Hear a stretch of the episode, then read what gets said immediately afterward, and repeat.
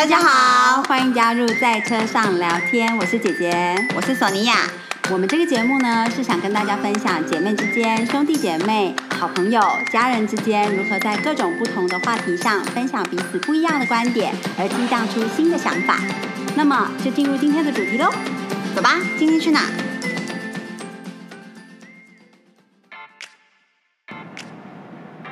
大家好，我是姐姐，我是索尼娅。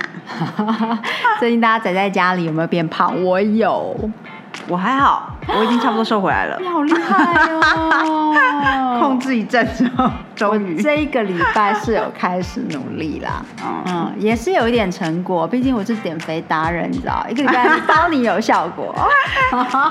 自己说减肥达人也是不简单，我本来要说，哎，姐姐是减肥大王，可以跟大家分享一下，就她自己已经说。我自己主打，没错，我觉得呃，关于这一点我是非常有心得的。对啊，你真的研究了各式各样的方法。没错，研究多年，从营养、营养学、呃，生活习惯等等的各式搭配下手。嗯，所以有一番心得。嗯。好，你要不要说说看？那你目前为止觉得最有效，或者是最推荐大家的方法？我真的试过各式各样的方法，几乎你想得到的我都有尝试过。even 连断食，我们还去参加过断食的 camp 哦，那个超断食营。结果最后跟大家说，结论就是回来倒胖两公斤。真的，我们而且那断食就是真的没有吃东西，真的完全没有，只有补充水分跟蔬果汁，就是那种冷榨蔬果汁。可是而且那蔬果汁是没有渣的那种，是就是渣都全部滤掉的，对。所以，然后回来还倒胖，简直要气到爆炸，好不好？非常趣味啊！我忘记了，三天两夜还是四天三夜？就是它是一个排毒，它是一个排毒断食营。嗯，那可见我们那时候真的是想减肥想疯了，就是觉得说，哎，如果能够排毒，兼具排毒，然后又能够减重，多好！对，参加。没有倒胖，倒胖，而且那个费用应该也不低吧？我想，我已经忘记了，好几年前。但是呃，我觉得我真的尝试过各式各样的方式。那最后呃，每一个人真的有适合自己的，因为身体是全世界最精密的机器。嗯，就他真的每一个人有自己身体的状况啊，荷尔蒙的情形，新陈代谢也不一样。那整个呃身体的结构。跟有呃有时候也有一些家族病史等等的都不同，所以每个人适合的方法绝对是不同的，绝对不是一种减肥法适合所有的人。对啊。那我自己尝试了不同的方法，你每一次尝试一个方法，你如果觉得苗头不对，并不是说你减重没效果哈，不是说哇我减到第二天我已经没有耐心了，然后没效果放弃，不是这种苗头不对，苗头不对是指。如果你在尝试一个方法的时候，你开始觉得身体不舒服，嗯，或者是它搭配不了你的服用，呃，你的一些比如说慢性疾病的药物，嗯，对，一些身体状况不搭配的话，你就不可以硬性的坚持，一定要找到合适自己的方法。如果你有想要减脂或者是减重的话，而且我觉得如果心理。非常不舒服也不行。没错，没错，就是所谓的不舒服，除了身体状况，还有心理状态。因为以我个人的经验，就是压力会整个改变你身体的，它也会影响你身体的荷尔蒙的分泌啊，你身体里面的整个整个 mechanism，就整个整个机械。呃，就是如果人的身体就像一个机器一样的话，其实压力这个东西可以给你是让你所有任何的减重方法都失败。我自己有尝试过，在我工作压力非常大的时候，我执行了我非常有效的减肥方法，一公斤都没掉。不要说一公斤了，零点一都没有。我记得我之前有健身教练的时候，嗯，呃，反正健身教练就是会规定你要吃什么、不吃什么之类的很多规定嘛。那然后我当然是有瘦啦，我还好，然后还在配合那个重训的部分。然后他就跟我说，他有一个一样是就是他的学生，然后做了好像一两个月，就完全按照那个东西吃。我就是超不乖，很多东西没有按照那样吃。然后他就完全按照那样吃，然后还加配搭配上非常规律的运动，一公斤都没有瘦。嗯。然后我想说，天啊，他压力肯肯定是超级大才会这样吧？嗯嗯嗯，我觉得压力是呃减肥方法让减肥方法完全无效最大的杀手。对对，真的是真的是压力。所以如果说你呃。任何一个方法你尝试，然后你你带给你很大的压力，心理压力、身体压力都是的话，那肯定会无效的，所以不如放弃，让生活过得开心一点。但如果我呃，如果以我自己的话，我的方式是无糖的减肥法，对我是最有效的，而且是真的非常有效，很短的时间，非常健康的减重。嗯，对我来说也是。对，就是因为我看到姐姐瘦了之后，我就想说，哦，真的瘦了，那我也来试一下。而且完全不需要太忍耐哦。我记得我那时候减重是圣诞节前，就是大家聚餐最多的时候，那一呃那个那一个时段，然后我花了三个礼拜的时间，非常严格的遵守这个呃饮食计划。嗯，那我就掉了十公斤，而且没有身体任何的不适，也没有复胖。对，期间有多久？期间呃三个礼拜。哦，对哦，对，三个礼拜。天啊，我多怎么回事？就我只实施实施了三个礼拜，然后就降下十公斤，而且已经很多年了，都是没有复胖，除了最近因为防疫在家 吃不忌口吃太多之外，嗯。我觉得很好的，刚开始其实是一个习惯的改变。嗯，刚开始几天的确会蛮痛苦的，就我自己的经验来感觉的话，但是一旦你发现它的好处，跟当然我是说，因为可能这个方法适合我啦，嗯嗯，所以我发现它的好处之后，然后调整从其中找出自己的。疗愈系食物，对这个这个点，其实是那时候我跟索尼娅说，这这一个呃，就是饮食计划，然后因为他也想尝试，那其实有几个重点要把握，其中一个很重，呃，第一点就是压力的部分，你一定要能够调节你的压力，不然这个方法也不会奏效。对，第二点就是你一定要找出你的疗愈系食物，就是有哪一个东西它是可以符合这个饮食方针哦，不是百分之百很好。但是可能至少八成是符合这个饮食方针，然后是你一吃到之后，就会带给你非常大的满足感，让你觉得很开心，让你觉得啊值得了这样的感觉。你一定要找出一两样这种食物，那这可以帮助你在整个呃饮食计划的过程之中，呃释放你的压力与痛苦。哦，而且这种疗愈性食物一定要是你不会大量的吃的哦。就是你如果找到一个疗愈性食物，是你需要吃个两碗公，你才会感觉到舒适。对，那那那那不是，那那不算哦。就是要就比如说一汤匙或者是一个半碗，你就可以觉得哇，太开心了，然后就已经可以释放掉你要遵守饮食计划的压力。这种才是我们所定义的疗愈系的食物。嗯。那你觉得你的疗愈系食物是什么？花生酱，无糖花生酱，非常好，非常好吃。我觉得这对大部分的人来说，应该都可以认，就是认定为一个疗愈系的食物吧。没错，就是只要一汤匙，你就会觉得啊，fine，就是好，我愿意继续再努力一个礼拜这样。对，如果你花生酱也要吃一碗公的话，那就嗯，那就算了吧。对对对对对对，没错。还有呢？嗯，如果是说疗愈的食物的话，我觉得那种海苔也可以。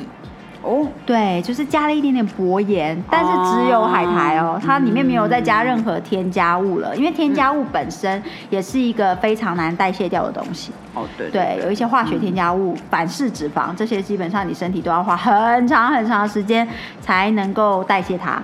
那这些就好像你如果身体就是一个水池的话，太多这种外来的添加物、化学性质的东西，就是会堵塞你这个池塘，嗯，让活水变成了死水。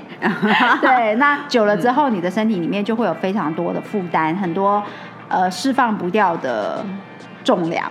嗯嗯，其实我跟很多人讲过，就是关于无糖饮食的部分。